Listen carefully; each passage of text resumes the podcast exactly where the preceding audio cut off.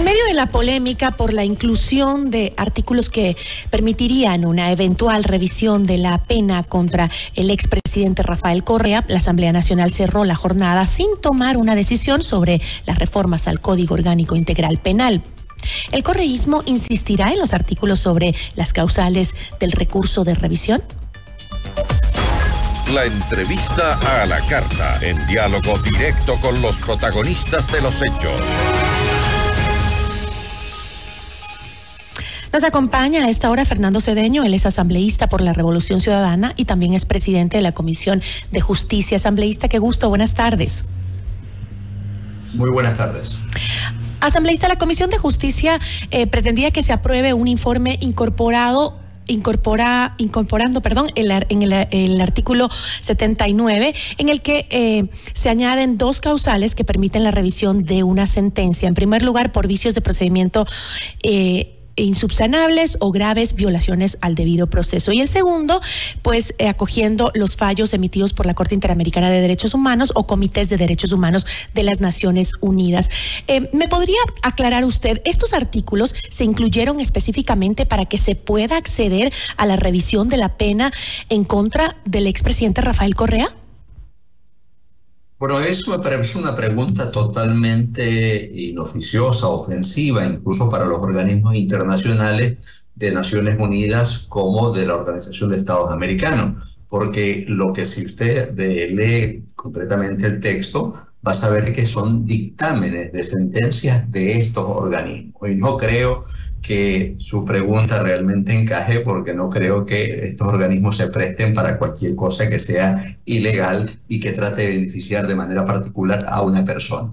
Entonces, dígame, ¿el correísmo tiene una hoja de ruta clara para lograr que Rafael Correa sea liberado de su sentencia por el caso Sobornos o no?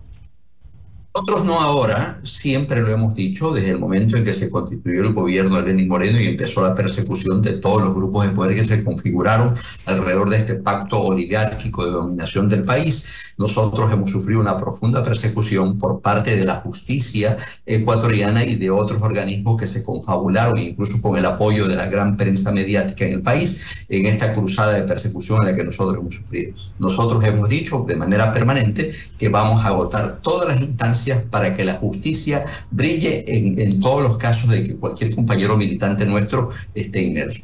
Pero esto no tiene nada que ver con la reforma que hemos hecho. Una reforma de 87 artículos en la que hicimos 12 sesiones consecutivas de la Comisión de Justicia y Estructura del Estado, donde se recibió la comparecencia de total de 24 personas, entre académicos e instituciones que participaron en el proceso de socialización de la reforma al Código Orgánico Integral Penal que fue un trabajo que nos llevó todo este tiempo, que fue previamente también trabajado por medio de los equipos técnicos y que previo a la aprobación fue socializado por cada uno de los integrantes. Y el día de la aprobación fue aprobado de manera unánime por los 10 integrantes de la comisión, que esta comisión está integrada por cinco fuerzas y organizaciones políticas que integran la Asamblea Nacional.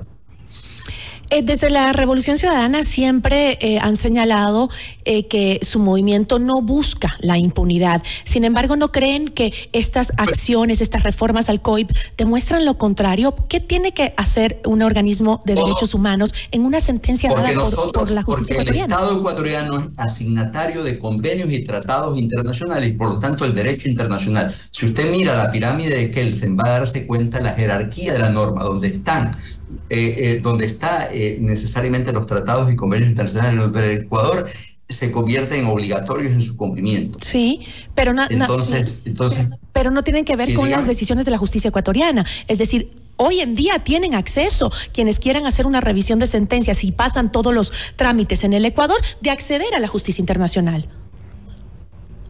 Por supuesto, y por supuesto, y eso es lo que se pretende. Lo que se pretende en esta reforma es precisamente que quede claro el cumplimiento de estos tratados. Y esto causó revuelo. Mire, tanto fuimos nosotros condescendientes el día de ayer que yo como ponente de esto presenté una moción donde dividíamos en dos bloques la aprobación de esta ley un bloque donde había supuestamente consenso y un, y un, segundo bloque donde estaban los artículos, entre esos los que usted mencionó. Cinco artículos estaban apartes. ¿Para qué? Para viabilizar la votación.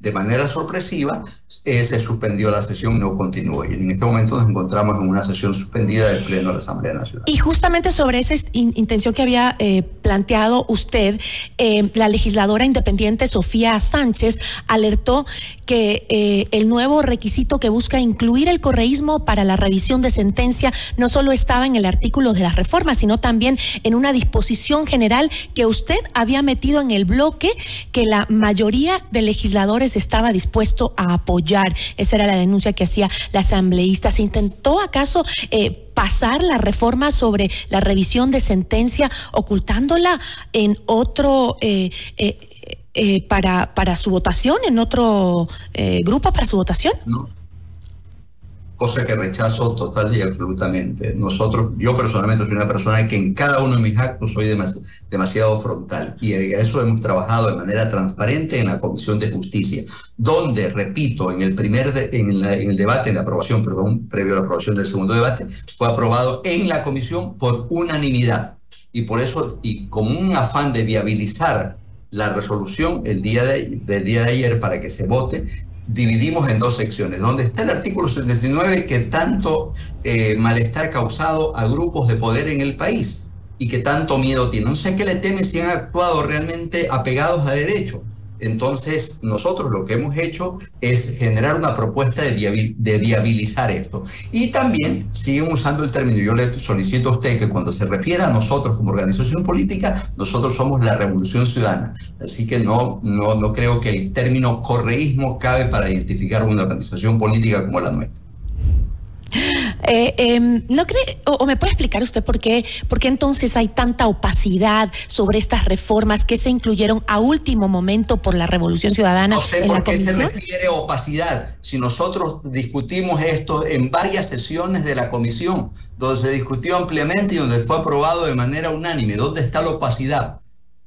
¿Está en peligro la aprobación de las reformas sobre el endurecimiento de las penas y el fortalecimiento del sistema de justicia que todos los ecuatorianos queremos por esta polémica que se ha armado?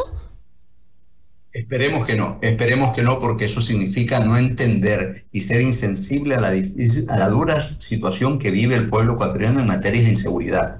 Yo no sé si hay sectores también interesados que se les porque una vez que se apruebe esta ley realmente tendríamos una consulta popular innecesaria en este momento y nos podríamos ahorrar ese dinero para ponerlo al servicio y fortalecer a la fuerza pública en su combate contra el crimen organizado.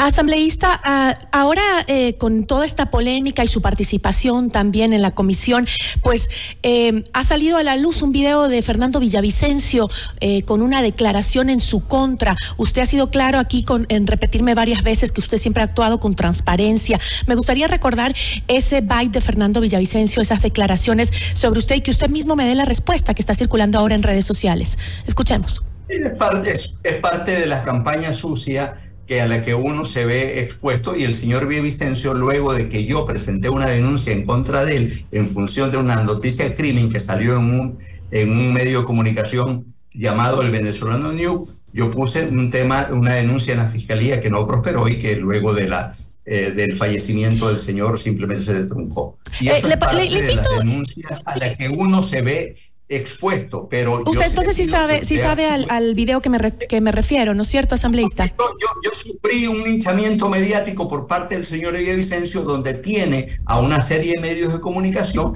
que son corifeos y amplificadores de estos pasquines y difusión, que es una pena que usted como medio de comunicación y este medio de comunicación se preste para difundir paquines totalmente infundados. No, no, no son paquines, es el, eh, el, ex legislador Fernando Villavicencio, ex candidato a la presidencia que fue asesinado, que el que el que lo dijo en septiembre de 2022, o sea, por favor, son declaraciones en rueda de prensa. de la denuncia que yo presenté en contra de él bueno, en función de la información que salió escuchemos escuchemos asambleísta, por favor, porque no todos los yo presenté con mi forma rúbrica y luego de eso siempre viene el linchamiento mediático a cualquier militante de la Revolución Ciudadana que se atreve a decir las cosas como deben ser en el Bueno, le invito a escuchar, eh, le invito a escuchar, a ver si me permite. Eh, yo personalmente para, eso me, ustedes difúndanlo luego de la entrevista. Muchas gracias. Hasta luego, lo escuchamos, por favor. Este ciudadano temerario, Fernando Cedeño, de armas tomar ciudadano es peligroso. Es de armas tomar, porque un día tomó un arma y mató a una persona. Estuvo preso. Eso sabe todo el mundo. Es decir, ahora el señor Fernando Cedeño tiene que preparar su traje naranja para acompañarle a Jorge Glass. Reitero, la falsificación de documentos públicos no está protegida por inmunidad parlamentaria. El señor Cedeño tendrá que enfrentar a la justicia y responder al menos por tres delitos, sin incluir las acciones civiles por daño moral que iniciaré en contra del bloque de UNES y de todos los implicados. Bueno, escuchábamos las declaraciones de Fernando Villavicencio hechas en septiembre de 2022 y a las cuales no quiso responder el asambleísta Fernando Cedeño, con quien teníamos una entrevista, y eh, pues se retiró ya. No quiso responder respecto a estas acusaciones. Habló de un pasquín, como ustedes vieron, no era un pasquín, eran declaraciones hechas en rueda de prensa por parte del ex candidato presidencial asesinado, Fernando Villavicencio. A la